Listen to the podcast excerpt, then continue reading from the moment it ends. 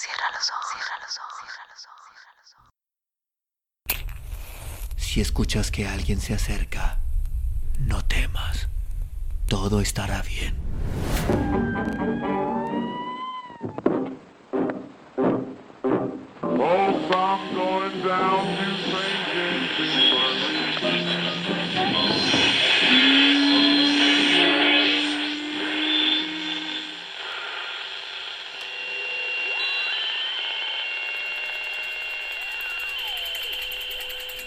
Estás escuchando, Crónica, Crónica, Lunares, el lugar, el lugar donde, donde entra por tus entra por tus oídos.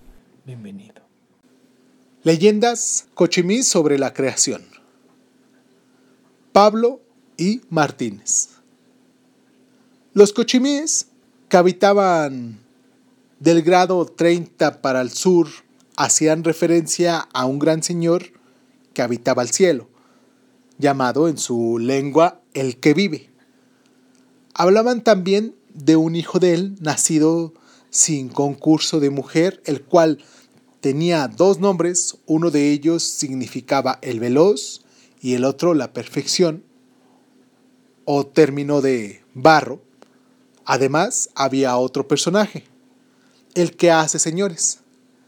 Preparados cuantos señores había, respondían que uno solo, creador del cielo, la tierra, las plantas, el hombre y la mujer, agregaban que él, que vive, creó ciertos seres invisibles y que éstos se confabularon contra él, declarándose enemigos de los hombres, que estos seres eran mentirosos y cogían a los hombres cuando morían y los metían debajo de la tierra para que no vieran al Señor que vive.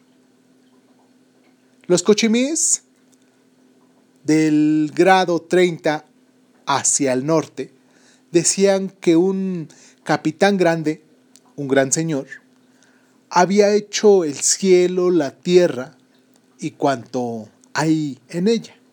Que este capitán, que se llamaba Menichipa, en el dialecto de Viñatacor o el Rosario, creó luego a otro personaje semejante a él mismo, quien recibió el nombre de Tagomaj, y después a una pareja que tuvo un hijo, Emai Cuaño, y este lo prohijó el capitán grande y le traspasó todo su poder y todas sus facultades.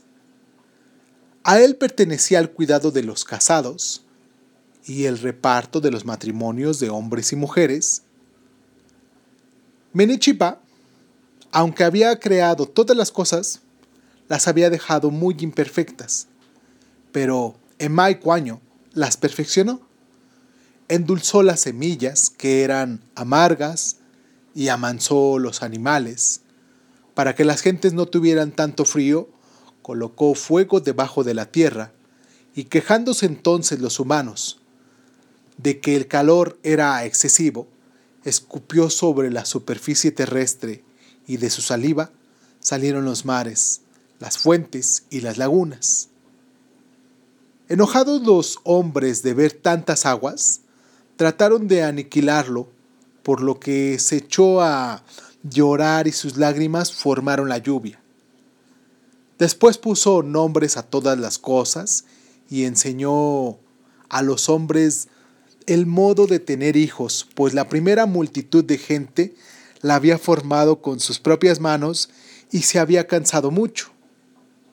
Mandó celebrar bailes e impulsó las exequias para quienes fallecían la muerte natural y condenó a ser quemados a los que muriesen de muerte violenta. Dijo asimismo que los que fueran valientes en muriendo irían a residir debajo del norte, donde estaban todos los fundadores, y que ahí comerían venados, ratones, conejos y liebres. Mandó que las mujeres estuvieran sujetas a los hombres, y que entre estos hubiera alguno que fuese creído sin réplica. Añadiese que Menichipa fue herido por los hombres y haciéndose el muerto se levantó a poco, pero que los malhechores huyeron y no se volvió a saber de ellos.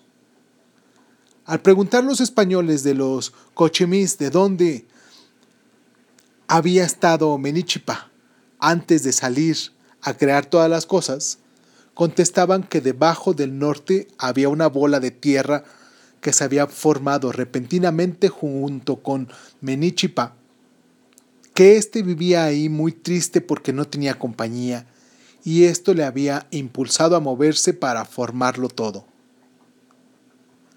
Concluían afirmando que Menichipa dio vida a ciertas gentes malas, pero queriendo que todas las demás vivieran pacíficamente, apartó aquellas de la superficie del mundo, encerrándolas debajo de la tierra.